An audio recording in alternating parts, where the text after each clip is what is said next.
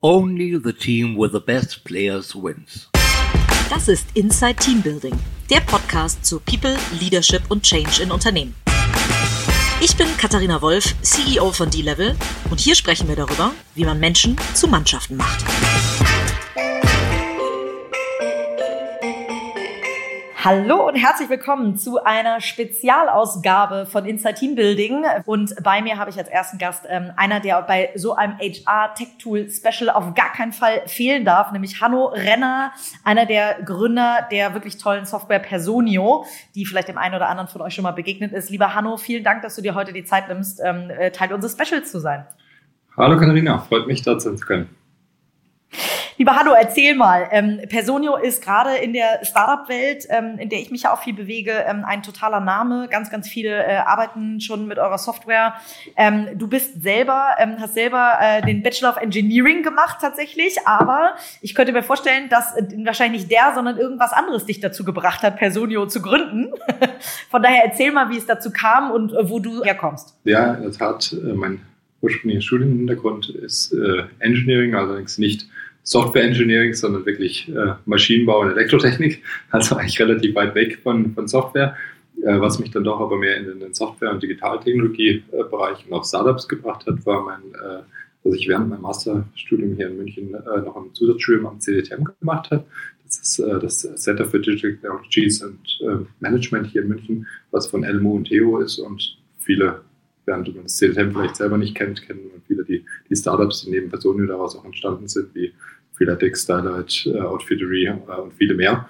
Und das ist eigentlich kein Incubator, aber ein Programm, wo man mit vielen äh, Leuten aus verschiedenen Disziplinen zusammenarbeitet an Projekten, die so ein bisschen ähnlich sind wie Startups. Und ähm, da eben ich zum einen äh, ja, viele natürlich von den Alumni gesehen habe, die schon als Startups heraus Anschluss gegründet haben, aber auch einfach aus dieser Arbeit mit anderen Leuten an äh, ja, Probleme mit digitalen Lösungen oder digitalen äh, Technologien zu lösen, sehr viel Spaß gemacht hat und vor allem eben auch diese Motivation äh, der Leute dort und äh, sehr spannend fand, die aus sehr unterschiedlichen Hintergründen kamen, wie auch meine Mitgründer und ich. Und ähm, das dann für mich die Motivation war, selber auch ein, ein Startup zu gründen und selber irgendwie so einen Ort zu schaffen äh, außerhalb äh, der Uni, wo man, wo man mit motivierten Leuten an einem großen Problem arbeiten kann. Cool. Und wie kamst du zu dem ganzen HR-Feld?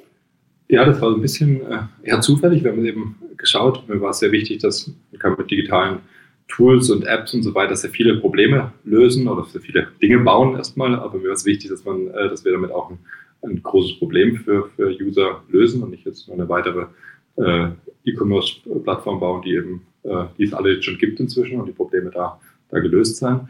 Ähm, und äh, da sind wir dann auf HR gestoßen als ein anderer CDTM-Alumni, der vorher bei Westwing in Russland CTO war und die eigen, äh, und äh, dort mit 100 Mitarbeitern die eigenen äh, HR-Probleme am eigenen Leib erfahren hat, ja. äh, dann eben gemerkt hat, dass alles mit Excel-Listen zu verwalten und so weiter irgendwie schwierig ist. Und ähm, ja, durch seine Insights und äh, den ersten Prototypen, den wir gemeinsam gebaut haben, sind wir dann drauf gekommen, dass das erstmal ein Problem sein könnte für User. Und als wir dann mit vielen äh, Personalern äh, oder auch Geschäftsführern von kleinen mittelständischen Unternehmen gesprochen haben und denen auch unser Tool oder die erste Version davon äh, präsentiert haben und gemerkt haben, dass selbst das schon für so viel Begeisterung gesorgt hat, dass die Leute gesagt haben, ja, das, das löst mir irgendwie vier, fünf meine Probleme, die ich gerade habe. Da haben wir gemerkt, okay, das ist was, was sich wahrscheinlich lohnt, tiefer nachzugehen und ähm, ja, so haben wir dann Personen gegründet. Cool. Und ihr seid, das hast du gerade schon gesagt, ihr habt euch ganz viel mit kleinen und Mittelständlern unterhalten. Das heißt, ihr habt euch auch auf die Zielgruppe fokussiert und ähm, äh, konzentriert euch gar nicht so auf die Corporates, wo man ja denken könnte, die haben wahrscheinlich noch viel mehr Geld für solche Tools, sondern ihr wollt genau die kleinen und Mittelständler. Ja, ganz genau. Also für uns ist definitiv der Fokus äh, ist, äh, war schon immer und wird auch immer bleiben der, der kleinen mittelständische Bereich. Ähm, natürlich hat sich das ein bisschen erweitert, ähm, aber unsere äh, Zielgruppe ist im Prinzip aktuell so zwischen, zwischen, 1000, äh, zwischen 10 und 1500 Mitarbeitern.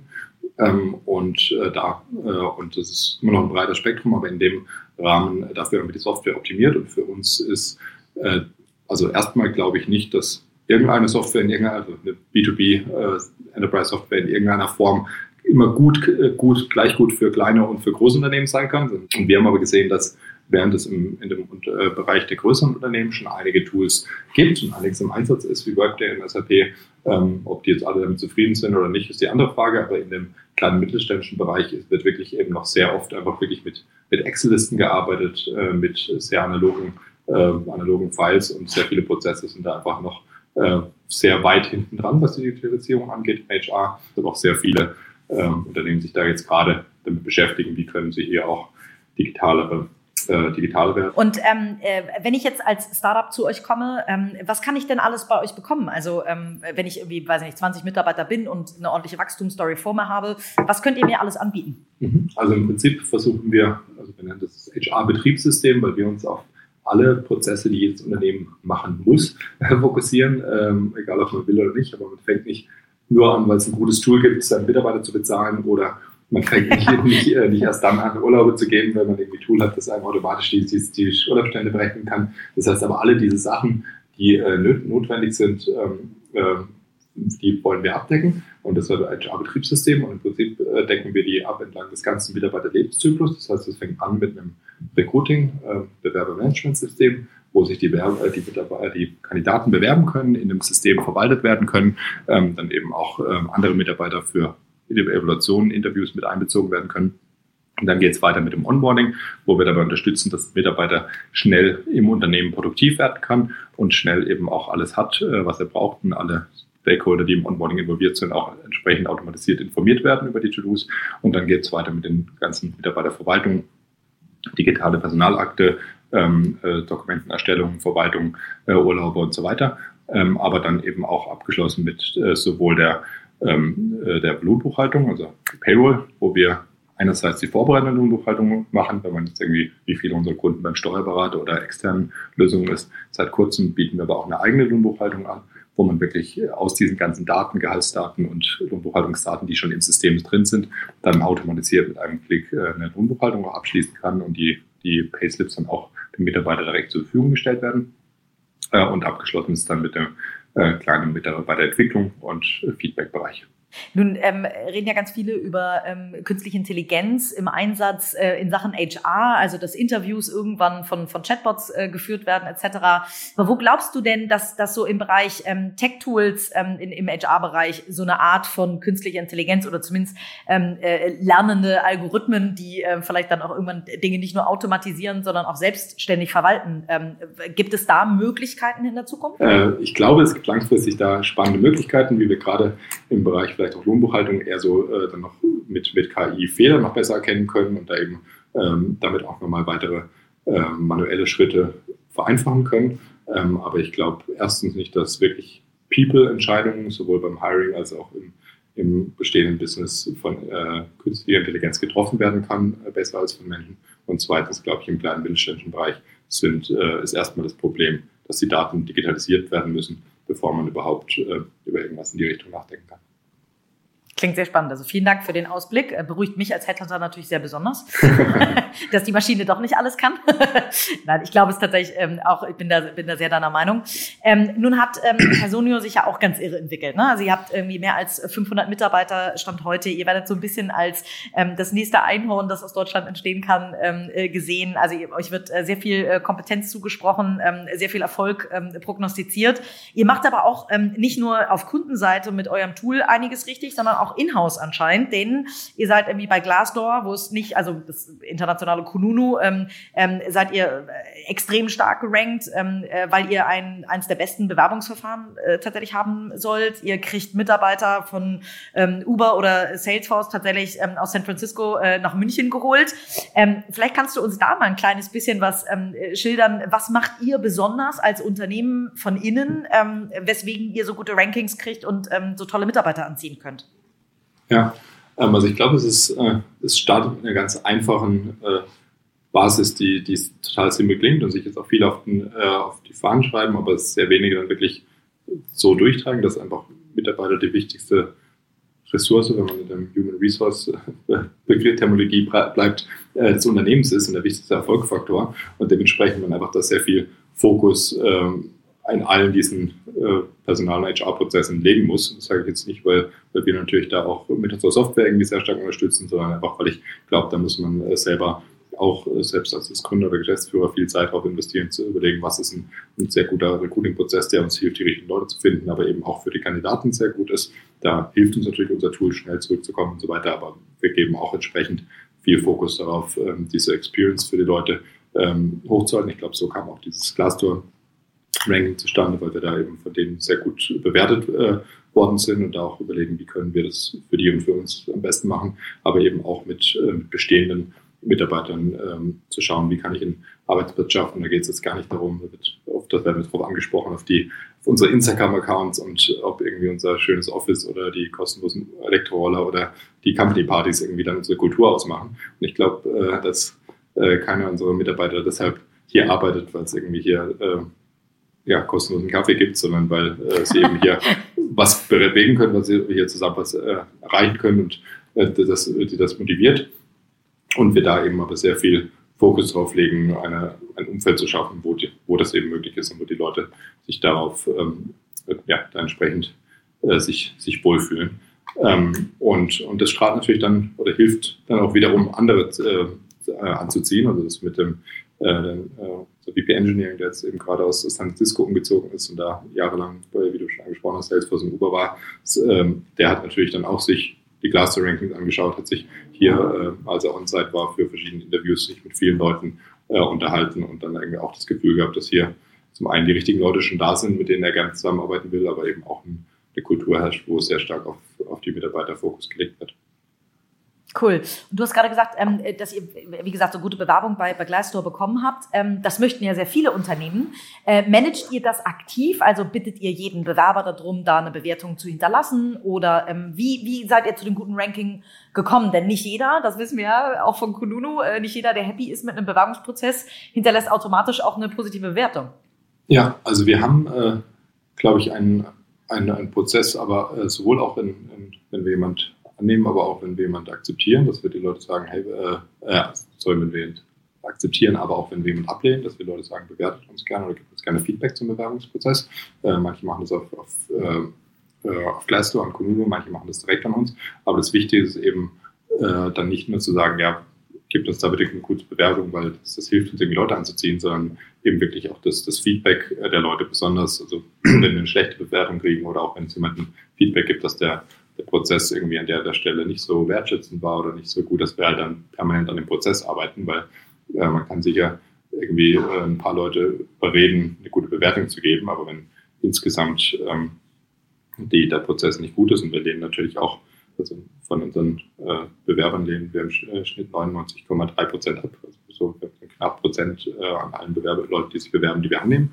Äh, und das heißt, es gibt natürlich eine große Anzahl, die ähm, die nicht einen, einen positiven Outcome Ideales, für sie dann ja, genau. bekommen. Genau. Äh, beziehungsweise, ja. Entschuldigung, 99,3 Prozent. Das ist, äh, da gibt es auch welche, die uns natürlich absagen im Prozess, aber, aber ja. von äh, aber knapp ein Prozent äh, wird eben am Schluss dann auch angenommen.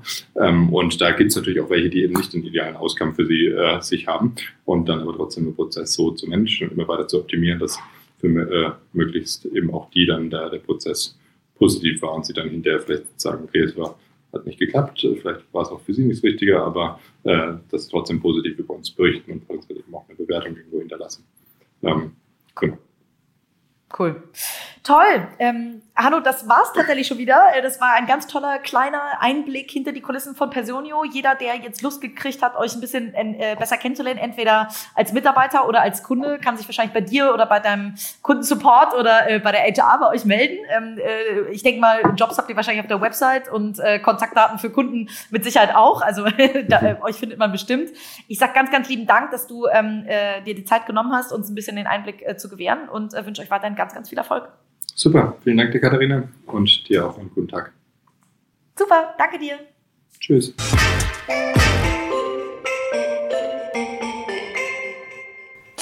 Hallo, liebe Sarah. Wir kommen zu einem weiteren Gast von uns in unserem Tool-Special von Inside Team Building. Ähm, Sarah Lindemann ist jetzt auf, dem, äh, auf der anderen Seite zu hören.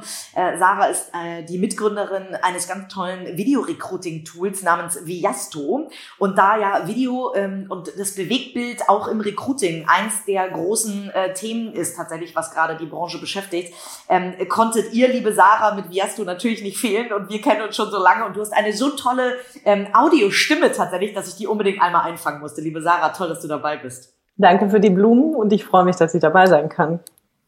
Liebe Sarah, erzähl mal, ähm, Viasto, was macht ihr genau? Jetzt habe ich schon gesagt Video-Recruiting, aber das ist ja jetzt äh, in a nutshell vielleicht ein bisschen zu kurz gesprungen. Was macht Viasto genau?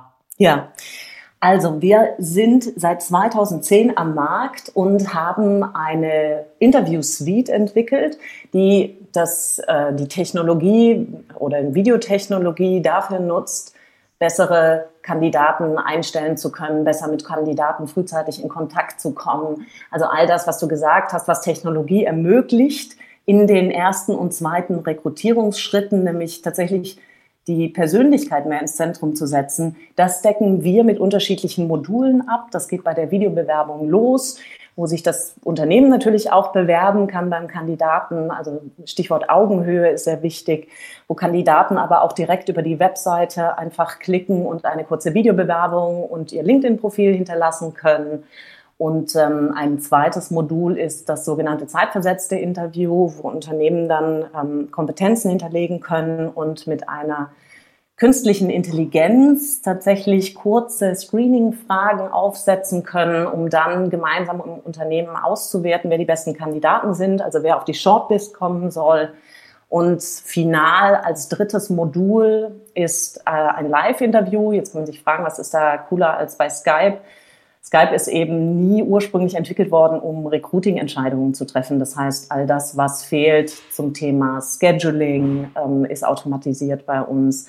Und du kannst auch im Tool Bewertungskriterien dann gemeinsam diskutieren mit äh, deiner Fachabteilung beispielsweise. Und die drei Module kannst du eben frei für ganz unterschiedliche Rekrutierungsprozesse, je nachdem, was deine Zielstellung ist, was du optimieren möchtest, kombinieren oder auch einzeln nutzen. Das ist das, was wir machen. Cool, das, ähm, jetzt hast du schon ganz, ganz viele Themen angeschnitten, wo wir auf jeden Fall nochmal in die Tiefe gehen müssen. Ja, gerne. ähm, äh, du hast gerade gesagt, auch man kann dann mit der Fachabteilung, also wenn jetzt zum Beispiel der Hiring Manager aus der Fachabteilung und der HRler beide interviewen, ähm, haben die ja häufig so eine Art Scorecard, also bestimmte Bewerbungskriterien, die abgefragt werden wollen, die danach vergleichbar sind. Wie, wie hinterlegt man das denn? Also überlegt man sich dann bestimmte Fragen oder wie funktioniert das bei euch im Tool? Das wird bestimmt viele interessieren. Ja. Ähm, das ist ein bisschen unterschiedlich, was die drei Module angeht, aber ein Kern ist, dass du tatsächlich immer die Möglichkeit hast, diese Must-Have-Kriterien im Tool zu hinterlegen.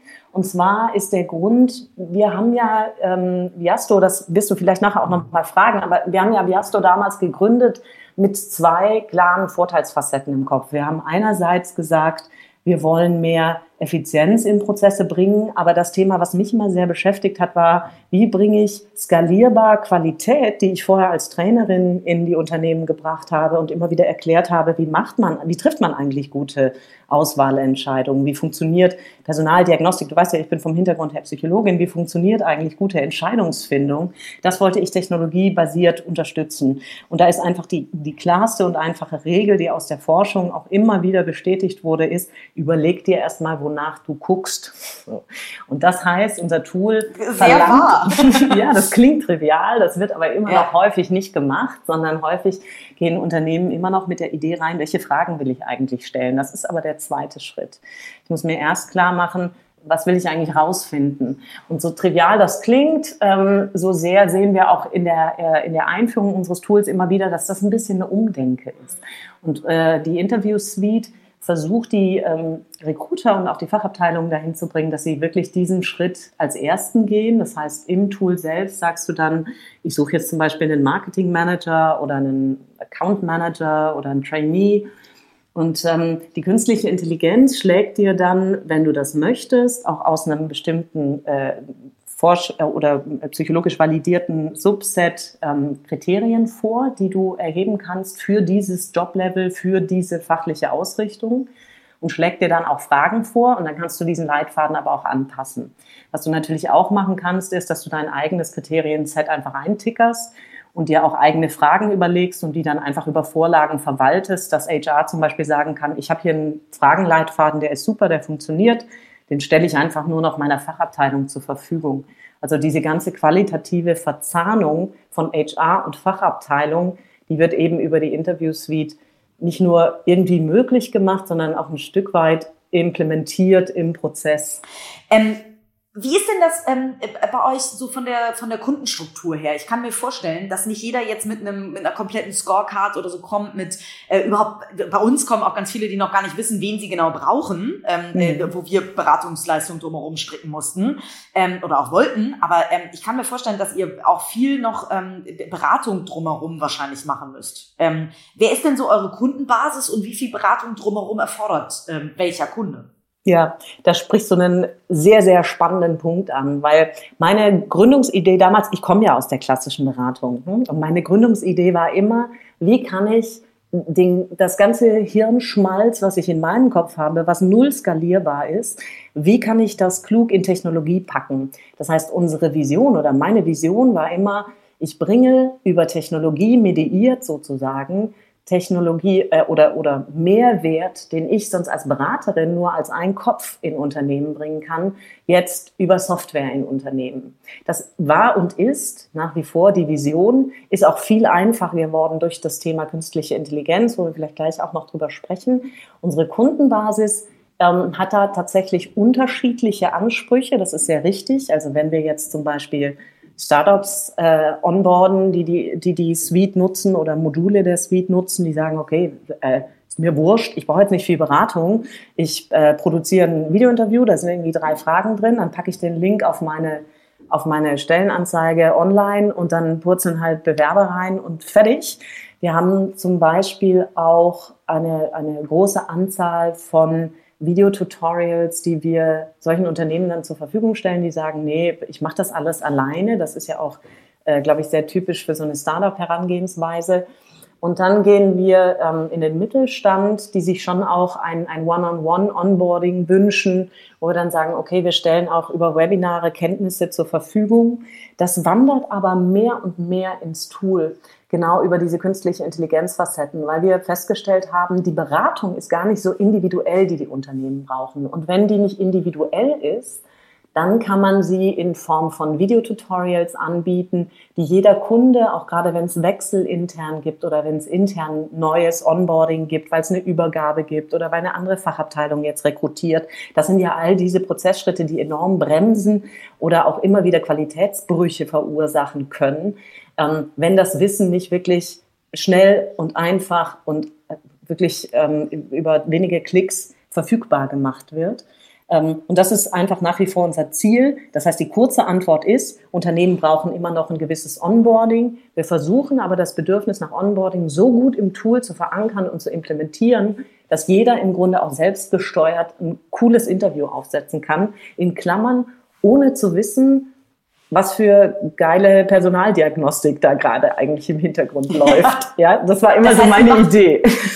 Genau, das heißt, ihr macht, ihr macht quasi auch den Bewerbungsprozess wahrscheinlich bei vielen Unternehmen so quasi äh, durch Zufall besser, in Anführungszeichen. Ja. Ähm, äh, einfach weil das Tool einen, einen gewissen Prozess erfordert äh, und damit auch äh, Rückmeldefristen etc. wahrscheinlich eher optimiert werden, könnte ich mir vorstellen. Exakt. Und das war auch immer mein Ansatz. Also dieses, ähm, dieses, der Berater hat gesagt, man soll das so machen oder die Psychologen wollen zwar, man macht das so. Das erzeugt ja auch ganz viel Reaktanz. Das erzeugt ja auch Widerstand. Ne? Das ist ja immer so dieses, die, die Berater, die wissen immer alles besser. Und meine, meine Idee war immer, ähm, ich will Leute, die das Tool nutzen, nicht weil sie wissen, dass, äh, dass das jetzt basiert auf Forschungserkenntnissen aus der Personaldiagnostik, bla bla bla, sondern dass sie einfach sagen, geil, das ist ja einfach. Ähm, das funktioniert ja cool. Ach, da erkenne ich ja tatsächlich, jetzt kann ich ja wirklich sagen, ist das ein guter oder ist das eine gute Kandidatin oder nicht.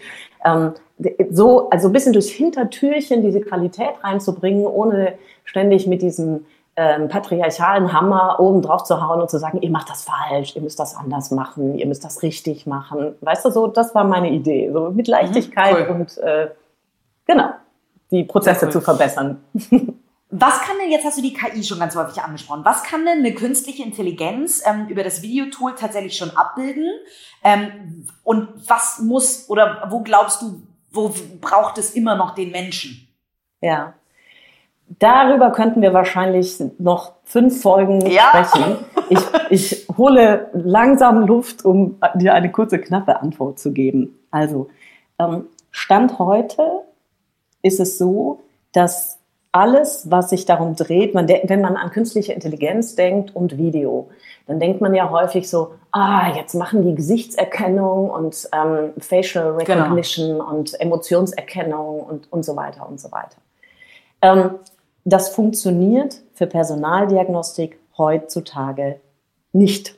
Das funktioniert einfach nicht. Das ist Spannend. Kaffeesatzleserei, weil du musst dir, du musst dir einfach nur Folgendes vorstellen. Äh, Video dir, oder Video auslesen zur Emotionserkennung funktioniert relativ gut. Die Erkenntnis, die du dann daraus aber hast, ist, der Kandidat war jetzt mit äh, 97-prozentiger Wahrscheinlichkeit an dieser Stelle gerade angespannt oder aufgeregt. Wenn du jetzt nicht selber autistisch bist, dann kannst du selber diese, diese Emotionen, ja, ja. Also äh, du, du kannst als Mensch diese Emotionen selber sehr gut lesen, so. Aber was hast du jetzt davon? Nix.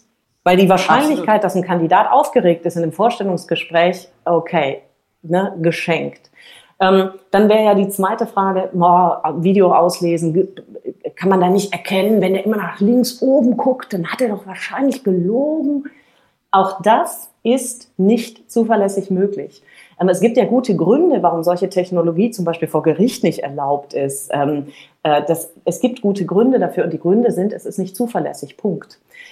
Und selbst wenn diese Entscheidung zuverlässig wäre und man wüsste dann, dass der Kandidat an Minute zwei äh, und elf Sekunden ähm, gelogen hat, was machst du dann damit? Wenn der Rest richtig gut war, was machst du dann damit? Das sind ja alles äh, Situationen, wo ich sage, das ist momentan einfach überhaupt noch keine Hilfe, sondern totaler Marketing-Sprech. Und ich weiß, dass es Videotechnologieanbieter gibt, die das bereits anbieten. Die Studien, in denen die zeigen wollen oder ins Unternehmen gehen und sagen, wir suchen euch die richtigen Kandidaten aus, die führen sogar dazu, dass du Diversity verhinderst und verminderst, weil das Korrelationsstudien sind, die einfach sagen, wenn der kann, wenn ein, wir, wir filmen gute Kandidaten und die Gesichtsbewegungen von den Kandi neuen Kandidaten, die reinkommen, die müssen möglichst ähnlich sein zu denen von den guten Kandidaten. Das ist ein Riesenproblem. Das ist Wow. der Tod von Diversity.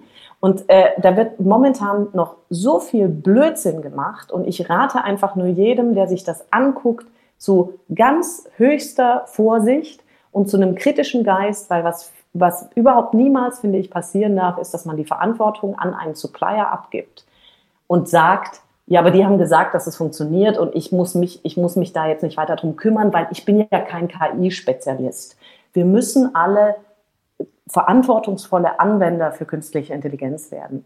So. Und jetzt mache ich hier einen Cut, weil da kann ich jetzt, wie gesagt, noch zwei Stunden drüber reden. Mache ich nicht, sondern ich erzähle jetzt, was wir machen, wofür wir uns entschieden haben. Was KI momentan schon sehr gut kann, ist, aus großen Datensätzen gute Zusammenhänge zu identifizieren auf Basis von vorherigen Entscheidungen oder auf Basis von Regeln, die man dem System gegeben hat. Zum Beispiel, dass man sagt, gute Fragen oder gute Kriterien für die Auswahl eines Trainees, also eines Berufseinsteigers, sind zum Beispiel die Themen Eigeninitiative, ähm, Selbstorganisation ähm, und fachliche Weiterentwicklung zum Beispiel. Und äh, dann nimmst du diese Kriterien und schaust, welche, gut, welche Fragen matchen dazu gut. Dafür brauchst du natürlich hunderte, am besten tausende von Fragen. Und die speist du dann immer wieder ins System ein und guckst, wie die Nutzer sich entscheiden, welche Frage kicken sie raus, welche nehmen sie rein. Und so wächst dann nach und nach ein System, das sich schrittweise optimiert und ähm, auf Regeln basiert, die äh, die psychologische Forschung eben sagt, was für Fragentypen zum Beispiel sind gute Fragentypen, ja. Welche Fragentypen sind keine guten? Und mit Fragentypen meine ich sowas wie, ähm, fragst du jetzt äh, irgendeine pseudo-tiefenpsychologische Frage, so wenn Sie jetzt ein Werkzeug wären, was für ein Werkzeug wären Sie? Ja? In Klammern eher nicht geeignet, taucht aber immer noch auf. Ich weiß nicht, ob du unsere Studie dazu äh, unsere Studie dazu gelesen hast, die äh, fürchterlichsten Interviewfragen, die immer noch gestellt werden. Wir haben tausend Kandidaten dazu Das befragt. Stärken und Schwächen. Und Brutal. So, ja. Also Stärken und Schwächen ist noch die schönste. Ähm, okay, wow. also Fragen wie, und halte ich fest, wer sollte zuerst sterben, ihre Mutter oder ihr Vater? Wirklich Oh passiert. Äh, Im letzten Jahr, im Jahr 2018, werden solche Fragen in Bewerbungsgesprächen gestellt. Da Oh fällt Gott. einem nichts mehr ein. nee, So. Wahnsinn. Und nach dieser Studie haben wir gesagt, das kann nicht sein. Ähm, wir müssen wir müssen Qualität liefern. Wir haben tatsächlich zwei Jahre lang an dieser KI gearbeitet. Ne? Das klingt so Larifari, so ein paar Fragen generieren. Wir haben zwei Jahre an dieser KI gearbeitet, zusammen auch mit einem Forschungsinstitut haben wir diese künstliche Intelligenz entwickelt. Die ist jetzt ready und die wird von unseren Kunden auch bereits genutzt, um wirklich Qualität in Interviewprozesse zu bringen, muss man erstmal die richtigen Fragen stellen und die richtigen Bewertungskriterien nehmen. Genau wie du vorhin gesagt hast, viele Kunden wissen noch gar nicht genau, wonach gucke ich eigentlich. Und dieser ja. Prozess nimmt die Interview-Suite unseren Kunden ab, ohne dass sie sich jedes Mal mit einem Berater hinsetzen müssen und äh, ohne dass jedes Mal wieder ähm, in, in eine Entscheidung getroffen wird, okay, muss ich jetzt nochmal Beratungsleistung einkaufen? Ja, nein und so weiter. Und ähm, noch ein letzter Satz vielleicht zum Thema künstliche Intelligenz in Videodiagnostik. Ich habe im vergangenen Jahr beim äh, DIN-Institut eine Norm angestoßen, die jetzt gerade in einem Konsortium von insgesamt, ich glaube, wir sind zwölf Leute, verschiedene Professoren von Universitäten, aber auch Anwender, ähm, wo wir gemeinsam definieren, was sind eigentlich Qualitätsrichtlinien für Videointerviews im Allgemeinen und für KI-basierte, KI-gestützte Videointerviews im Besonderen. Wir wollen die Norm Anfang des kommenden Jahres publizieren. Da wird es jetzt auch noch eine, eine Pressemeldung zu geben, da wird es auch noch was zu lesen zu geben. Aber dieser Normungsbedarf ist einfach wahnsinnig hoch aus meiner Sicht, weil jetzt gerade stehen wir am Scheideweg zwischen, wird einfach Schrott benutzt werden und damit auch Lebensentscheidungen für Kandidaten und für, für, für Unternehmen ist es ja genauso teuer, ja, aber für Kandidaten ist es ja auch teuer, dass Kandidaten abgelehnt werden, dass bestimmte Berufszweige ihnen verwehrt werden und so weiter das ist, ich finde, wir haben im Recruiting eine mega große Verantwortung, der wir gerecht werden müssen jetzt gerade mit, dem, mit der Nutzung von Technologie. Spannend, super, super spannend. Ähm, vielleicht ähm, einmal noch ein Punkt tatsächlich, der, ähm, also ihr macht ja, also neben dem Tool, sag ich mal, engagiert, du hast gerade gesagt, eine Norm angestoßen und so, äh, engagiert ihr euch ja noch äh, total viel so in, in, in Dingen, die einfach noch ein bisschen weiterführend sind. So habt ihr zum Beispiel auch eine Kampagne ähm, für Quereinsteiger ähm, äh, äh, angestoßen, äh, wo ihr, so habe ich es zumindest verstanden, ähm, die Einbeziehung von Fachfremden in gewisse Auswahlverfahren ähm, äh, ja, mit einbezieht. Erzähl mal, was macht ihr da und warum fachfremd und wie geht das mit eurem, also was, äh, wieso ist Video ähm, äh, äh, Recruiting dafür so super? Ja, genau. Also was zur Hölle hat das eigentlich mit Video, mit Videorecruiting zu tun? Also ich habe ja, ich habe ja eingangs gesagt, es gibt so zwei, es gibt zwei Facetten, die wir optimieren wollten mit der, mit der Gründung oder was unsere Idee war mit der, mit der Gründung des Unternehmens. Das, was alle als erstes denken, ist, naja, klar, es spart irgendwie Zeit. Aber die andere Facette war, wir rücken Persönlichkeiten in den Fokus. Und jeder wird das schon erlebt haben, den Riesenbruch zwischen ich lese einen Lebenslauf und ich erlebe die Person am Telefon im Videointerview live. Oh ja. Das ist ein Riesenbruch und wir wollten diesen Bruch überbrücken, nicht einfach, weil man dann früher die Erkenntnis aus dem, äh, aus dem persönlichen Gespräch, das man sonst im persönlichen Gespräch erst hätte, hat, sondern um Unternehmen zu ermutigen, sich vom Lebenslauf zu lösen. Weil dieser Lebenslauf, das ist so ein lineares, ich, ich sag mal, es klingt jetzt ein bisschen gestelzt, aber so ein lineares Narrativ, was halt Leute manchmal gut zusammenschreiben können, manchmal nicht so gut zusammenschreiben können. Aber es entspricht einfach auch nicht mehr den heutigen Berufs Karrieren. Ja? Das heißt, es gibt viele Brüche, es gibt Sprünge und ich glaube, da gibt es noch sehr viel Unsicherheit darüber auf Recruiterseite, aber vor allem auch auf, auf äh, Fachabteilungsseite. Wer ist eigentlich ein guter Kandidat? Weil früher war das klar. Okay, früher ist es so gewesen, wenn ich einen Ingenieur suche, äh, aus, einem bestimmten, aus einer bestimmten Fachrichtung, dann gucke ich einfach die 70 Lebensläufe durch, die ich gekriegt habe. Und dann, dann sage ich, okay, der braucht mindestens vier Jahre Berufserfahrung in und soll Projektverantwortung gehabt haben, blub, blub, blub. Das heißt, ich kann eine sehr konservative Entscheidung treffen, weil die Kandidaten haben bereits ähnliche Berufserfahrungen oder fast identische Berufserfahrungen gemacht. Diese Art zu rekrutieren funktioniert ja heute nicht mehr. Das heißt, ich brauche ähm, Technologie, die dem Rechnung trägt, dass ich vor völlig anderen Entscheidungssituationen stehe. Und wo komme ich dann hin? Ich komme dahin zu sagen, wenn ich so ein Videointerview bei vielleicht sogar allen Kandidaten mache, die sich bei mir bewerben, auch bei den Kandidaten, wo ich sage, pff, also das ist vielleicht ein B-, vielleicht sogar ein C-Lebenslauf, dann muss ich mir gleichzeitig eben auch die Frage stellen, kann ich vielleicht meinen, meinen gesamten äh, Funnel, also meinen Eingang für Bewerbungen ganz gezielt weiter öffnen, um eher auf die berühmten Soft Skills zu gucken, nämlich bringt da jemand Motivation mit, sich mit dem Unternehmen zu beschäftigen, sich weiterzuentwickeln, ist jemand neugierig, also all diese Facetten, wo heute auch gesagt wird, das sind so diese ein Webinar darüber gemacht, 21st Century Skills. Ja? Also ein mhm, Skillset. Mm, hire, the, hire the talent and train the skills. Ne? Exakt. So ja. Super spannend, Sarah. Also ähm, ich glaube, jeder, der jetzt ähm, sich dafür noch näher interessiert, weil wir könnten in der Tat wahrscheinlich noch zwei Stunden darüber sprechen, ja. ähm, soll sich einfach vielleicht bei dir melden. Ich weiß nicht, sucht ihr selber auch noch Leute? Genau, also wir suchen tatsächlich auch ähm, Berufseinsteiger. Ähm, wir haben ein Trainee-Programm, äh, in dem wir unsere Talente hier suchen und ausbilden für unterschiedliche Bereiche, Marketing, Vertrieb, äh, Produkt-related, Schrägstrich, äh, künstliche Intelligenz. Das ist der Bereich, in dem wir momentan am meisten suchen. Wir suchen in der Regel junge Talente, Werkstudenten äh, auch gerne ähm, oder Direkteinsteiger für, genau, für die Bereiche, die ich gerade genannt genau. habe. Super spannend. Also, dann soll man sich bitte auch bei euch melden.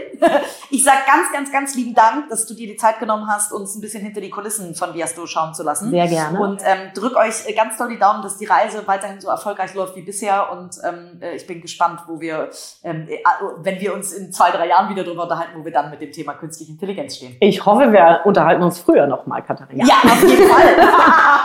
das sowieso. Liebe Sarah, vielen, vielen Dank für deine Zeit und erstmal weiter alles Gute. Dankeschön. So, und nun sitzt ein ganz spannender Gründer aus Berlin bei mir, Florian Bochett äh, von Salvos. Lieber Florian, vielen Dank, dass du dir die Zeit nimmst und mit mir sprichst. Ähm, Florian, erzähl mal, was macht denn Salvos? Ja, erstmal schön, dass du hier bist. Ähm, wir sind oder wir entwickeln uns immer mehr zu einer HR-Tech-Beratung, die sich hauptsächlich aus Recruiting konzentriert. Äh, wir nutzen Big Data-Analysen ähm, und Performance-Marketing-Maßnahmen, um Unternehmen dabei zu helfen, Fach- und Führungskräfte zu finden. Das klingt eigentlich ziemlich wie Marketing. Äh, Gibt es da Parallelen? Ähm, ja, die Methode kommt eigentlich aus dem E-Commerce. Wir machen grundsätzlich nicht unbedingt was Neues, aber wir setzen es halt in einer neuen Branche ein. Das heißt, das, was Amazon und Co. Ähm, mit direktem Produktmarketing schon machen, das benutzen wir jetzt, um es in die HR-Welt zu übertragen. Bedeutet, ein anderes Beispiel wäre Cambridge Analytica. Äh, auch die haben es geschafft, politische Meinungen mit den gleichen Methoden zu beeinflussen. Und wenn man jetzt sagen kann, man kann die Konsum steigern und Produkte bewerben oder man kann politische Meinungen beeinflussen mit diesen ganzen Daten, die online verfügbar sind, warum nicht auch mal was Gutes äh, machen und äh, Kandidaten neue äh, Karrierechancen aufzeigen? Bevor du Salvus mitgegründet hast, ähm, hast du ja auch noch ähm, äh, in anderen Jobs gearbeitet. War da, ist das, ist Salvus aus einem eigenen Need heraus quasi entstanden? Salvus ist letztendlich aus einer Kombination entstanden. Ich habe mich mehr äh, im Event- und Marketingbereich aufgehalten. Meine Mitgründerin Mathilda kommt mehr aus dem HR-Bereich und aus der Beratung. Und sie hat da gesehen, dass der traditionelle Markt der Personalvermittler, da gibt's ja auch relativ viele schwarze Schafe, doch sehr korruptiert ist und dass man da einiges machen kann und optimieren kann und verändern kann. Deshalb sind wir überhaupt erst in den Markt reingegangen. Und dann haben wir uns angeschaut, welche Expertisen haben wir. Das waren letztendlich ähm, Marketing. Und ähm, das zweite Thema ist neben der HR-Expertise dann die IT gewesen mit unserem Mitgründer Christoph. Und zu dritt haben wir diese drei äh, Punkte aufgenommen oder diese drei Kompetenzen verbunden zu einer Full-Service-Dienstleistung, die wir jetzt Unternehmen anbieten. Letztendlich haben oder hätten Unternehmen die Expertise oftmals schon in-house, aber durch das Silo-Denken in den Unternehmen werden diese äh, Maßnahmen nicht häufig äh, zusammengelegt und deshalb können wir vielen Unternehmen da helfen. Cool. Und äh, wenn man bei euch durchs Büro geht, äh, sieht man ganz viele Logos von Unternehmen hängen, mit denen ihr zusammenarbeitet. Ähm, dann hast du so ein bisschen in der Theorie beschrieben, was ihr macht. Beschreib mal, wenn ich als äh, D-Level ähm, äh, sage, ich möchte für mein eigenes Unternehmen gerne äh, rekruten und ähm, habe vielleicht nicht den passenden Ansatz, zumindest kriege ich nicht genügend Bewerbung und ähm, muss aber eine Stelle füllen. Ähm, was macht ihr für mich? Genau. Letztendlich gibt es eine Konzeption, eine Distribution und eine Vorqualifizierung. In der Konzeption setzen wir uns mit dir hin. Diese Prozesse sind teilweise technisch schon ganz gut unterstützt, sodass du du selber auch mit unserem Online-Tool zusammen ähm, ein sogenanntes Inserat 4.0 erstellen kannst. Dieses äh, bewerben wir dann. Ähm, was, was kann denn das Inserat 4.0? Das finde ich ja spannend. ja, Inserat 4.0. Letztendlich ist das eine mobile-optimierte Landingpage die ganz anders aussieht als so ein traditionelles, äh, so eine traditionelle Volltextanzeige, die du vielleicht irgendwie auf äh, Stepstone und Co. sehen würdest. Vorteil ist, neben den Mehrinformationen und der großen Transparenz für die Kandidaten, die letztendlich alle Informationen zur Position dort erfahren können, dass wir dort ein umfangreiches Event-Tracking drauf haben. Das heißt, wir können dann analysieren, wie verhalten sich denn Kandidaten auf diesem Inserat? Was interessiert sie und führt sie letztendlich dazu, Interesse zu äußern? Und welche Informationen lesen sie und springen danach ab? Und wenn wir das dann jetzt vergleichen mit den ganzen Referenzwerten, die wir über die letzten Jahre gesammelt haben und ähm, mit der Kategorisierung der Vakanz, also in welcher Branche, in welchem Bereich ist das jetzt, dann ähm, gibt das ein sehr spannendes Bild und hilft uns wirklich bei der Optimierung von diesen Vakanzen. Gib uns mal so einen kleinen Ausblick. Ähm, äh, was, was habt ihr denn, was waren denn so die, die größten Learnings oder vielleicht auch die überraschendsten Dinge? Also worauf konzentrieren sich Kandidaten oder wo klicken die eben nicht hin oder gucken sie nicht hin, wo ihr vielleicht erwartet hättet, dass sie hingucken? Faszinierend finde ich, dass es sich äh, je nach Branche und Fachbereich unfassbar unterscheidet. Ähm, gleichermaßen und äh, gleichermaßen interessieren sich die meisten Personen immer nur für zwei bis drei Details dieser Vakanz. Ähm, aber je nachdem, was das für ein, für ein Fachbereich ist, äh, unterscheidet sich das Interesse. Es ist wenig überraschend, dass sich Vertriebler sehr für die Vergütung interessieren. Aber wofür interessieren sie sich denn noch? Zum Beispiel sehr für die Perspektiven. Auch super spannend ist es, dass wir grundsätzlich immer enormes Interesse für die Qualifikationen auf dem Inserat haben. Klar, gerade weil wir hauptsächlich passiv suchende Kandidaten ansprechen, interessieren die sich in erster Linie dafür, eigne ich mich für die, für die Position und in zweiter Linie, was, was könnte ich denn da verdienen? Also 80 Prozent der Personen, die, ähm, die wir erreichen, wollen lediglich ihren Marktwert checken. Oh, wow, okay. Das äh, sagt ja auch viel aus. Das äh, erleben wir als Eltern dann natürlich auch immer mal wieder. Ähm, Kandidaten, die sich dann sogar beim Kunden vorstellen lassen, nur um am Ende ein Vertragsangebot mitzunehmen, um ihrem alten Arbeitgeber dann äh, zu sagen, ähm, ich könnte mehr verdienen. Ähm, wenn wir jetzt mal die rauslassen, die sich nur umgucken ähm, äh, und den Marktwert testen, sondern die sich wirklich bewerben wollen. Das sind aber die Leute, die schon wissen, dass sie wechseln wollen, richtig?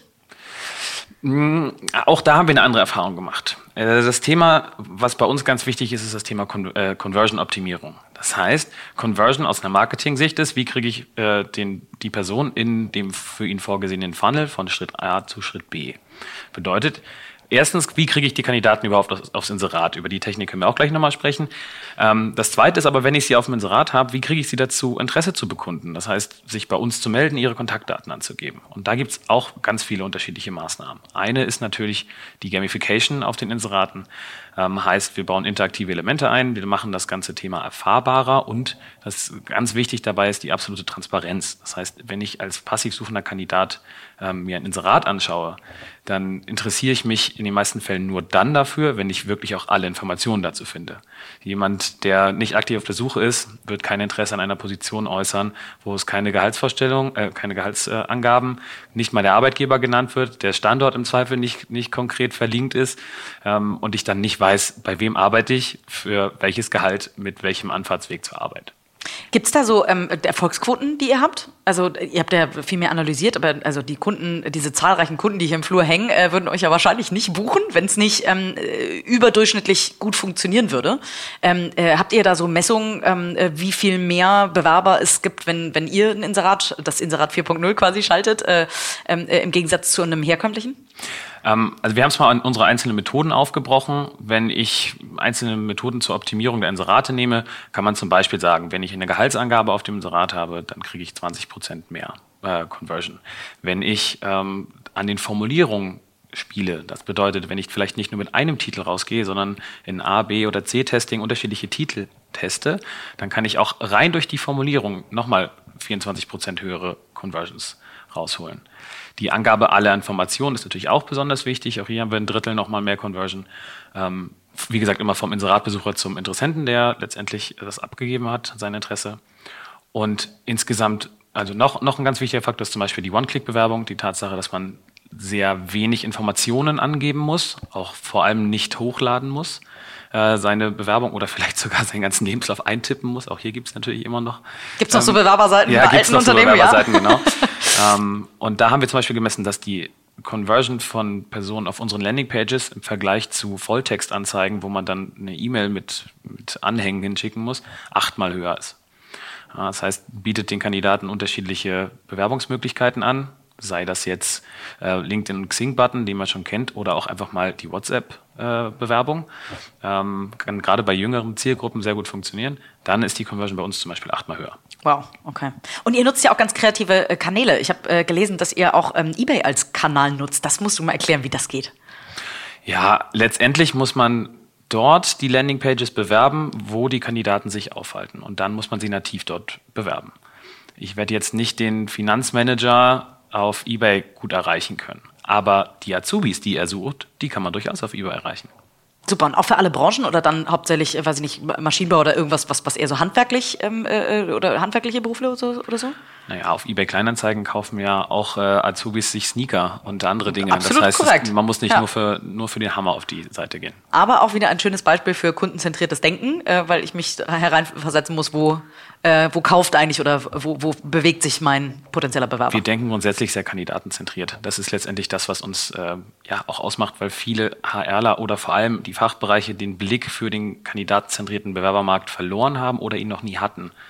Wir haben da teilweise sehr, ja, ich sage jetzt mal, zurückgewandte Ansichten, äh, vor allem in den Fachbereichen, die dann noch von den Wäschekörben voller Bewerbungsmappen ausgehen, ähm, gerade in ländlicheren Regionen.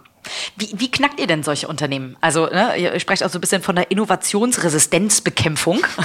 das ist ein schönes, schönes Wort. Äh, Kennen wir alle, die in der Digitalisierung sich bewegen, glaube ich, alle. Ähm, wie, wie knackt ihr denn solche Unternehmen mit, mit Zahlen, Daten, Fakten oder ähm, brauchen die irgendwie Use Cases oder ne, am Ende da äh, teilt ihr wahrscheinlich das gleiche Schicksal mit vielen anderen Dienstleistern und auch SaaS-Tools, äh, ähm, äh, Tools, könnte ich mir vorstellen. Das ist, glaube ich, der Grund, warum wir uns immer mehr zur Beratung hin entwickeln. Weil genau diese Punkte ähm, sind sehr, sehr individuell. Als allererstes muss man erstmal rausfinden, woher kommt denn diese Innovationsresistenz? Liegt es an den Strukturen, die von oben vorgegeben wurden? Liegt das an dem Vorgesetzten im Fachbereich oder ist das im HR-Bereich beispielsweise, was häufig unsere Ansprechpartner sind? Ähm, meistens ist es nicht die HR, muss man ehrlich, ehrlicherweise sagen. Die sind mittlerweile schon sehr, sehr offen und Wir sind wahrscheinlich dankbar sogar, ne? ich möchte den Markt jetzt auch nicht schlecht machen. Ne? Also die sind, ähm, es gibt unfassbar viele tolle Beispiele ähm, für super Innovation, gerade aus dem HR-Bereich. Aber es gibt eben auch den eine oder das eine oder andere Beispiel, wo durch diese Innovationsresistenz ähm, sich nachhaltige Chancen letztendlich äh, verbaut werden. Und da versuchen wir gegenzuwirken, dann am Ende als allererstes äh, analytisch, das heißt rausfinden, woher kommt diese Innovationsresistenz. Zweitens versuchen wir das dann sachlich, dem Ganzen sachlich zu begegnen und als allererstes mal ähm, einen Common Ground zu finden. Das heißt, wir arbeiten ja gemeinsam daran, dass nicht nur diese Position, die wir jetzt hier als Beispiel haben, sondern langfristig alle Positionen dieses Fachbereiches irgendwie äh, gut rekrutiert werden können.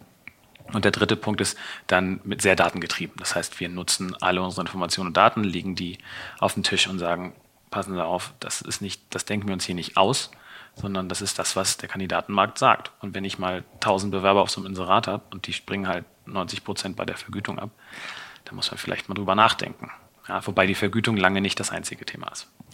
Was waren denn so kuriose Dinge, die du mal erlebt hast bei, bei Konzernen oder bei, bei äh, Mittelständlern oder ähm, also unabhängig von äh, wahrscheinlich ähm, äh, Innovationsresistenz, ne? Die hast du ja schon genannt, aber was gab es so mal irgendwann so kuriose Momente?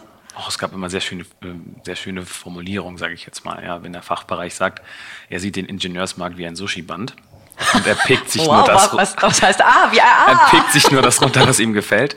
Ähm, okay. Dann sind das hier schon ja Situationen, wo ich sage, Das schreibt okay, aber nicht ins Stellenprofil. Nein. Wobei könnte eine Conversion sogar vielleicht wieder erhöhen. Ja, oder wenn wir dann ein, ein Top-Profil für eine, äh, für eine Branche übermitteln, wo die, der Fachbereich seit, äh, seit Monaten lang sucht oder vielleicht sogar seit einem Jahr und nicht eine Bewerbung reinbekommt. Wir schaffen es dann aus den 1000 Inseratbesuchern, den einen Top-Kandidaten rauszufiltern und den zu motivieren. Das ist ja immer dann das, das nächste wichtige Thema. Wie motivierst du dann die Personen, die latent suchen sind? Aber dann haben wir ihn so weit, dass er bereit ist, sich mit dem Fachbereich zu unterhalten. Und dann bleiben die Profile sechs Wochen liegen und es gibt keine Reaktion darauf. Also dann muss man sich nicht wundern, wenn die dann nicht konvertieren. Also die Reaktionszeit ist, auch da gibt's super Beispiele, die, die einen Recruiter rufen am gleichen Tag noch an und melden sich und machen das individuell und die anderen schaffen es in acht Wochen eine Standardmail rauszuschreiben, vielen Dank für Ihre Bewerbungsunterlagen. Ähm, bitte reichen Sie jetzt noch Ihr, und da fasse ich mir halt an den Kopf, äh, bitte reichen Sie jetzt noch Ihr Abi-Zeugnis nach. Wow, Ja, weil ich, ja. ich lade niemanden zum Interview ein, der nicht ein Abi-Zeugnis dabei hat. Ja. Der hat 30 Jahre Erfahrung, so ein Kandidat, und äh, ist, ist top in seiner, in seiner Branche. und wird dann nicht eingeladen, weil er 1980 ein Abi gemacht hat, auf dem er 2,4 hatte. Und ähm, die äh, Konzernvorgabe ist 1 Abi, ansonsten Ja, das sprechen wir nicht mal mit denen. Das ist das, was mich. Also wenn man die später ablehnt und das aus einer persönlichen Basis nicht passt, gar kein Thema.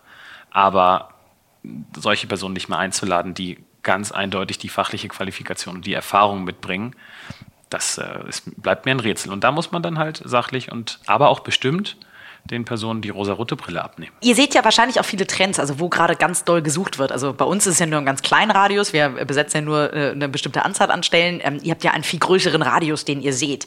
Wo siehst du denn, außer vielleicht mal IT, da kann ich mir vorstellen, dass es da sowieso einen großen Schwerpunkt gibt, aber wo dieser sogenannte Fachkräftemangel, dieses äh, Unwort des Jahres, hätte ich fast gesagt, ähm, äh, wo seht ihr denn, wo wird am meisten gesucht gerade? Also wir sind hauptsächlich im White-Color-Bereich unterwegs, also Fach- und Führungskräfte so im Durchschnitt, sage ich jetzt mal 60 bis 90.000 Euro. Auch gerne mal was drüber und hier und da auch mal eine Stelle unten drunter. Ähm, wir kriegen unfassbar viele Anfragen für Pflegekraftpositionen, Pflegekräfte. Das ist ein riesen, riesen und das machen wir auch gerne mal mit. Ähm, wobei wir häufig ähm, auch nur das vermarkten können, was da ist. Und wenn das jetzt tarifgebunden ist und äh, man keine Alleinstellungsmerkmale hat, ähm, dann wird das, dann kann es natürlich schwierig werden. Wobei wir eigentlich immer mit dem Fachbereich und dem HR herausfinden, was denn die richtigen Alleinstellungsmerkmale sind und wie man dann doch ähm, die Stelle gut verkaufen kann oder vermarkten kann. Genau, und da setzt ja wahrscheinlich auch, ne, du sagtest vorhin, ihr geht immer mehr in Richtung Beratung. Äh, da setzt wahrscheinlich auch ein Teil eurer Beratung an. Wie viel beratet ihr heute schon und wo soll sich da Zahlbus auch in der Zukunft hin entwickeln? Ähm, immer früher im Prozess. Also Okay. es ist mittlerweile schon so, dass wir vor der, vor der Bewerbung der ersten Landingpage über Paid Ads äh, auf sozialen oder beruflichen Kanälen schon in eine Beratung gehen. Also schon bei der Erstellung des Inserates sagen wir, passen Sie auf, wenn wir diesen Text hier anpassen oder wenn wir diese Information noch hinzufügen, wird die Conversion höher sein. Das wissen wir jetzt schon. Und ähm, gerade bei unseren Bestandskunden ist das dann super, wenn die schon Erfahrung mit uns haben und die wissen, die vertrauen auf uns und wissen, ja, okay, dann passen wir jetzt hier mal die Formulierung an. Da geht es gar nicht um inhaltliche Anpassung oder Änderung der Rahmenbedingungen, sondern rein um die Formulierung ähm, auf den Inseraten und wir wissen, dass die dann besser konvertieren. Und äh, die Bestandskunden wissen das und äh, deshalb arbeiten sie regelmäßig gern mit uns zusammen. Viele ähm, holen sich unser äh, Formular zum Ausfüllen der, ähm, der Vakanzen schon, wenn sie zum Fachbereich gehen und wissen, da kommt eine Vakanz, weil wir letztendlich den Prozess der, der Abfrage, was sind denn wirklich notwendige Mindestanforderungen und was können wir letztendlich bieten, äh, auch den schon ähm, aus dem Beratungsaspekt sehr umfangreich gemacht haben und der letztendlich den, den äh, HR-Lern hilft, beim Fachbereich die notwendigen Informationen zu sammeln. Cool. Ähm, der Headhunter-Job, glaube ich, in fünf Jahren, wahrscheinlich in einem mittleren Segment, wird's, den wird es wahrscheinlich gar nicht mehr geben. Also das äh, ist, glaube ich, kein Geheimnis, was ich äh, verrate. Was glaubst du denn, wie wird sich die Bewerberbranche an sich, also das, das, das, das Stelleninserat quasi, also euer Job, wie wird sich der in den nächsten fünf bis zehn Jahren verändern? Also wir haben alle keine Glaskugel, aber mal so von, ihr werdet ja auch überlegt haben, wie euer Geschäftsmodell sich ähm, weiterentwickelt. Ja, ist ähm, super spannend. Da gibt's unterschiedliche, unterschiedliche Tendenzen. Also ich glaube nicht, dass ähm, die, der demografische Wandel oder die Urbanisierung ähm, oder die Überakademisierung sich jetzt von heute auf morgen ändern werden. Ich glaube, da sind wir noch weit weg davon, dass äh, der Fachkräftemangel da ähm, sich verändern wird. Aber ich glaube, durch den Fachkräftemangel werden einige Businesses, also einige Unternehmen durchaus Probleme bekommen, weil sie eben kein, weil sie einfach den Kandidaten nicht mehr das bieten können, was, die, was der kandidatenzentrierte Bewerbermarkt haben möchte. Und da könnten einige Unternehmen sogar ähm, dran scheitern. Jetzt ist natürlich die Frage, wie man dem Ganzen begegnet. Ähm, wenn dann wieder andere Fachkräfte auf dem Markt sind, dann wird sich das Ganze international ein bisschen verschieben, ähm, aber auch vielleicht wieder ein ähm, bisschen mehr aufs Land. Ja, das kann ich mir auch vorstellen. Für die Headhunter und äh, die klassischen Personalberater wird halt viel Automatisierung eine Rolle spielen. Und ich glaube, die Rolle der HR wird sehr viel prozesslastiger und sehr viel analytischer werden. Das heißt, eine Vorqualifizierung von Kandidaten kann zu, zu großen Teilen automatisiert werden. Äh, wir nutzen ja selber schon maschinelle Vorqualifizierung bis zu einem gewissen Punkt. Ähm, da kann wesentlich mehr noch, äh, wesentlich mehr noch passieren. Dann haben die Recruiter wieder mehr Zeit, ähm, die sie dann eher darin stecken müssen, wie sie die Kandidaten überhaupt erstmal bekommen. Oder halten, ne? Also ich meine, wir reden immer nur, äh, das ist ja auch unser Job ganz häufig, immer vorne irgendwie den Funnel zu füllen, bis jemand konvertiert, wie du es sagen würdest, ähm, äh, bis jemand tatsächlich am Ende auch unterschreibt. Ähm, viel wichtiger ist ja, ich kann vorne so viel reinstecken, wie ich will, wenn ich hinten die äh, Leute nicht im Unternehmen halten kann. Äh, von daher da ist wahrscheinlich noch für einen Salvus 2.0 äh, sogar Platz, äh, da äh, nicht nur äh, die Conversion, sag ich mal, bis zum, äh, bis zum äh, Unterschreiben des Kandidaten, sondern wahrscheinlich noch danach. Wie halte ich überhaupt einen Kandidaten? Definitiv. Ähm, da sprecht ihr auch noch mit den Kollegen von Tandemploy, die haben sich damit ja sehr viel auseinandergesetzt. Ähm, wir beenden das Silo-Denken quasi im Recruiting und die beenden das Silo-Denken einmal einen Schritt weiter dahinter. Das heißt, man ergänzt sich da auch ganz gut. Ähm, ich glaube, äh, grundsätzlich ist es so, dass sich natürlich da äh, gerade in diesem Silo-Thema einiges verändern wird, ähm, aber die Unternehmen selber müssen sich auch verändern. Das ist der Grund, warum das ganze Thema Unternehmenskultur, New Work und so weiter jetzt gerade so groß ist, weil das letztendlich auf die Retention spielt. Perfekt. Florian, vielen, vielen Dank, ähm, äh, dass wir Zalbus ein bisschen näher kennenlernen durften. Du hast die perfekte Überleitung schon gemacht. Äh, jetzt folgt gleich ähm, äh, Tandemploy und ähm, ich bin ganz gespannt, was die Hörer da so rausziehen. Ähm, wer sich bei dir äh, melden mag oder bei euch, vielleicht sagst du mal eine E-Mail-Adresse oder also www.zalvus.com. Sehr gut, äh, nicht Zalvus.com, genau. Zalvus.com kann sich bei euch auf jeden Fall melden. Genau. Super, vielen Dank, Florian.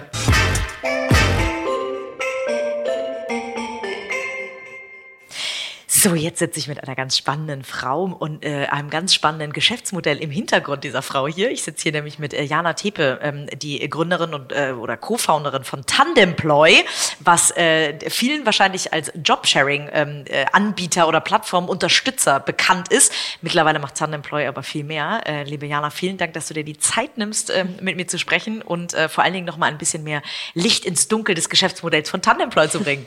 Ja, vielen Dank für die Einladung. Äh, das mache ich gerne. Super, dann, äh, dann fangen wir doch tatsächlich mal damit ein. Was macht ihr denn bei Tandemploy? Vielleicht so ein bisschen mhm. aus der. Historie. Ähm, wie habt ihr gestartet und wie hat sich das Ganze entwickelt? Ja, du hast es ja gerade schon ein bisschen angesprochen. Gestartet sind wir als ähm, Jobsharing-Plattform, was sich damals aus, als, aus unserem vorherigen Job ergeben hat. Ähm, genau. Ich habe vorher in einer Personalberatung für die digitale Wirtschaft gearbeitet und da habe ich tatsächlich für eine Führungsposition, die ich besetzen sollte, habe ich eine Jobsharing-Bewerbung bekommen von zwei Frauen, Lebensläufe zusammengepuzzelt, gemeinsames Deckblatt, also eine ziemlich cool. interessante Bewerbung und ich war einfach sehr, sehr neugierig. Ich habe direkt das Interview dann zu dritt mit den beiden geführt und habe mir danach gedacht, ähm, was ist das eigentlich für ein cooles Modell und vor allem so eine konkrete Lösung für ganz viele Herausforderungen, die wir haben auf dem Arbeitsmarkt aktuell. Und ähm, habe dann das auf dem Flur direkt mit der ersten Kollegin geteilt, die mir in die Arme gelaufen ist. Das war die Anna. Und daraus ist dann wirklich in der Nacht- und Nebelaktion eigentlich Tandemploy gegründet worden. Wir haben dann zwei Tage später gekündigt und haben gesagt, Jobsharing, cooles Modell, wollen wir unterstützen. Wir bauen eine digitale Plattform, um die äh, Menschen zu matchen zu diesen Tandems. So, das war der Ursprung und daraus hat sich mittlerweile ganz, ganz viel und noch viel mehr entwickelt. so. Gen genau, was, wenn, wenn Corporates heute auf euch zukommen, ja. ähm, mit welchem Need kommen die zu euch? Mhm. Ja, heute ähm, entwickeln wir vor allem interne Software, die Kolleginnen und Kollegen innerhalb von Firmen, von großen Firmen matcht. Für Jobsharing immer noch, aber das ist nur noch einer von 18 Bausteinen mittlerweile. Oh, wow. Also wir matchen ähm, Mitarbeiter für diverse Themen, flexible Arbeitsmodelle, Kollaborationsformen, also zum Beispiel für Projekte, für Reverse Mentoring Tandems, für Onboarding Buddies, für für interne Events, äh, Lunch Dates, Working Circles, alles, was du dir so vorstellen kannst eigentlich. Und die Firmen kommen auf uns zu, weil genau das ihnen schwer fällt. Also es fällt ihnen schwer, das Wissen, was schon in der Firma ist, die Skills, die die Mitarbeiter haben, wirklich gut und clever miteinander zu vernetzen. Es fehlt an Transparenz.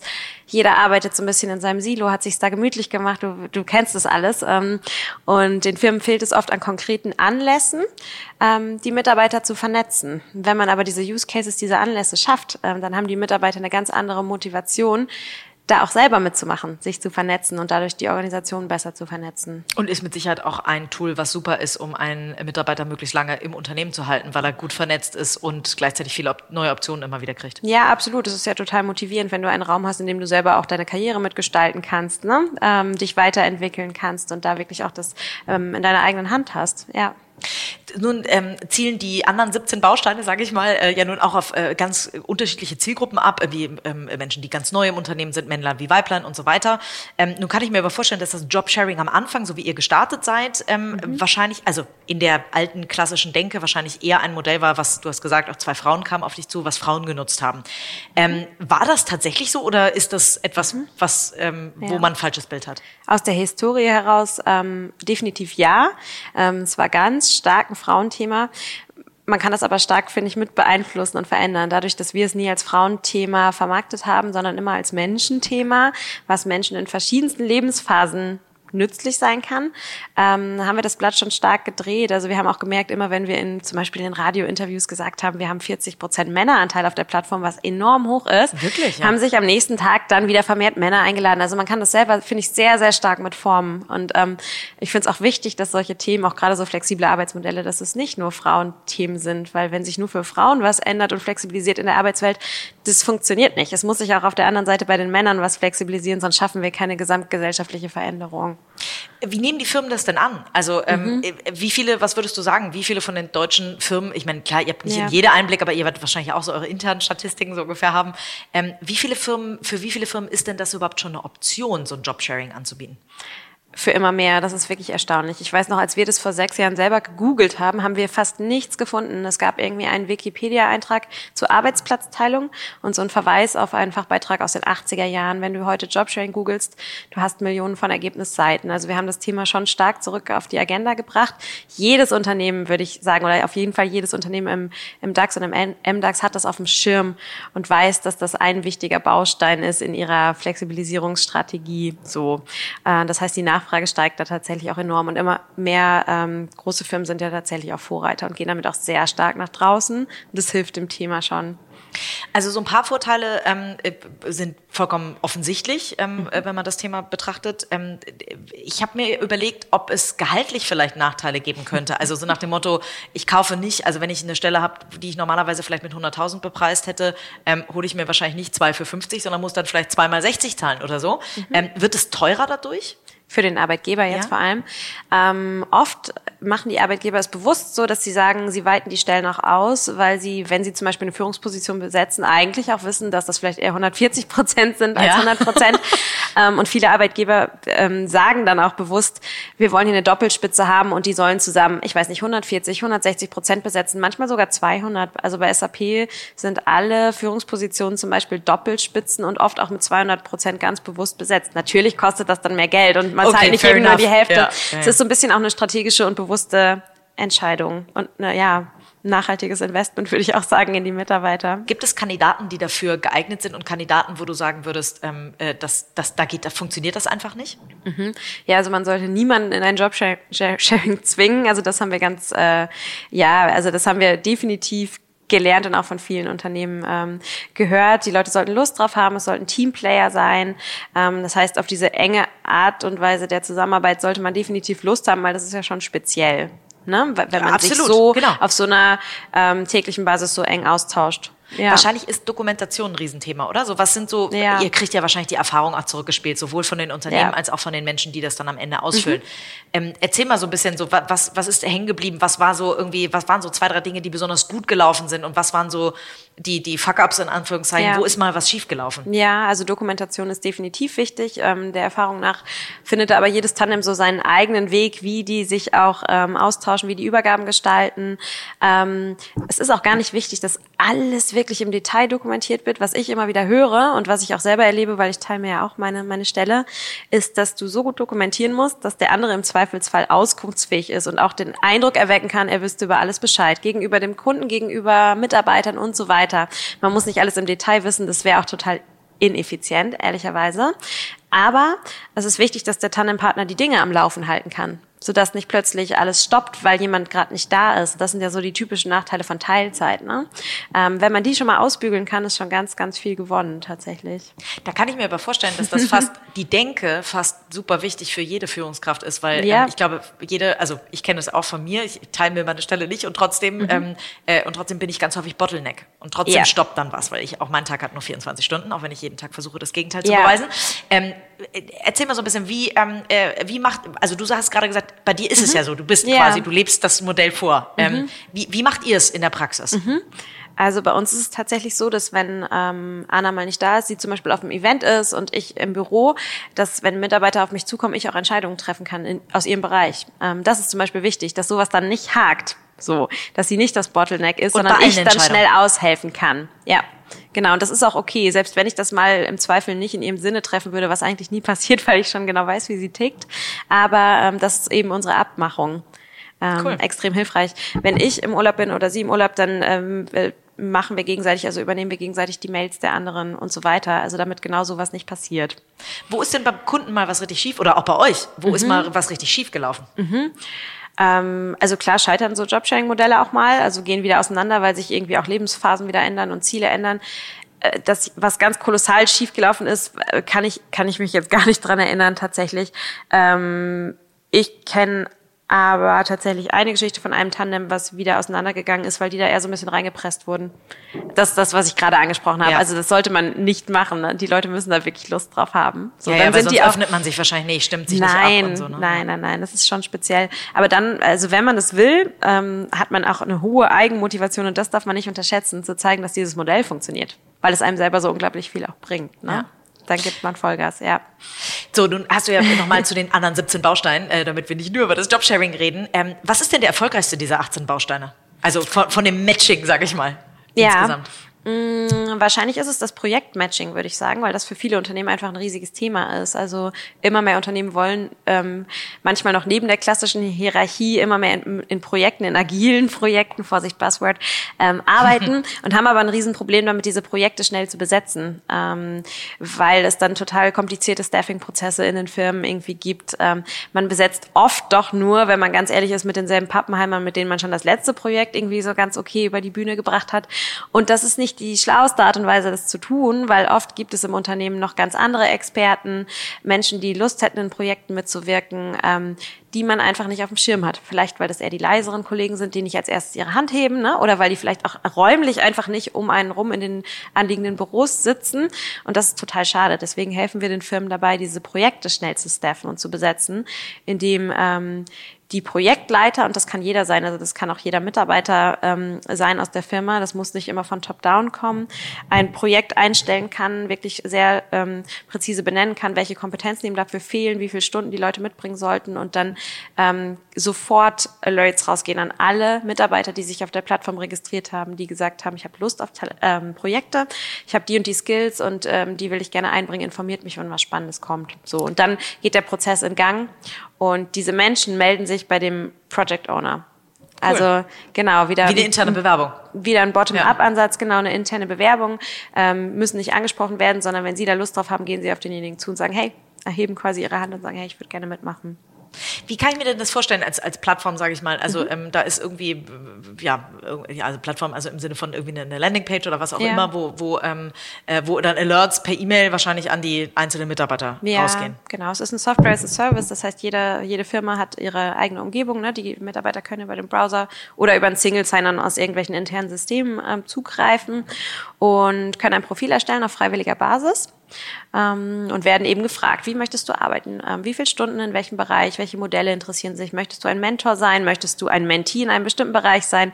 Welches Wissen kannst du teilen? Wo willst du andere unterstützen? All diese Fragen, die Mitarbeiter sonst auch oft nicht so gestellt bekommen. Das heißt, ähm, ähm, Mitarbeiter freuen sich in der Regel sehr, dass sie überhaupt mal diese Fragen gestellt kriegen und beantworten das auch sehr detailliert, geben ihre Skills ein, sagen genau, was sie, wo sie sich einbringen möchten. Und basierend darauf werden sie dann gematcht mit Kollegen innerhalb der Firma in genau den Bereichen, die sie interessieren. Und ähm, genau.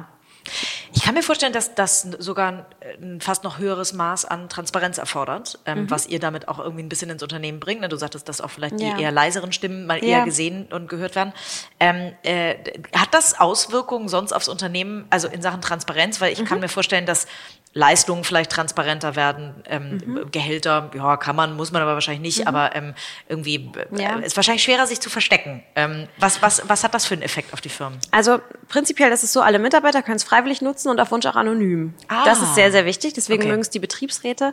Ähm, oft ist es den Mitarbeitern aber total wichtig, mehr Transparenz zu haben. Wir haben jetzt zum Beispiel einen großen neuen Kunden auch aus dem DAX dazu gekriegt. Da sind die Mitarbeiter auf die Führungskräfte zugegangen und haben gesagt, die und die Projekte und Kurzeinsätze, die wir in der Firma haben, wir erfahren da nie davon. Die sind schon gestafft, bevor wir irgendwie davon erfahren haben, wir wollen das auch mal machen. Ihr müsst es anders ausschreiben. Dann ist der Betriebsrat mit eingestiegen und hat gesagt, ja, so geht es nicht. Ihr könnt hier nicht diese coolen äh, Gelegenheiten irgendwie an allen vorbeischleusen, weil ihr euch immer dieselben Leute zieht. Ihr müsst das sogar ähm, auf so einer Plattform ausschreiben und es transparent allen zur Verfügung stellen. Mit dem Unternehmen werden wir jetzt zusammenarbeiten. Das finde ich zum Beispiel super, super spannend. Toll, wo es So. aus der, genau, aus der Belegschaft Ja, herauskommt. Ja. ja.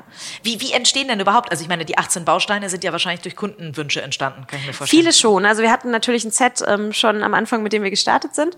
Und dann sind wir natürlich aber auf immer mehr Themen gestoßen, wo Matching von Mitarbeitern und ähm, Angeboten in der Firma einfach sehr, sehr sinnvoll ist. Das heißt, es wird jetzt ständig erweitert und davon profitieren dann auch unsere Kunden. Ja. Genau, und, und äh, was, was habt ihr noch vor euch? Also jetzt sind es 18, wie viele Bausteine soll es noch werden?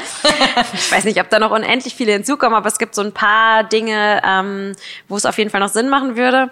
Was, woran wir gerade arbeiten, das finde ich auch sehr spannend, dadurch, dass wir so konkrete, so konkreten Nutzen stiften für die Mitarbeiter, ähm, geben die eben gerne auch Daten ein.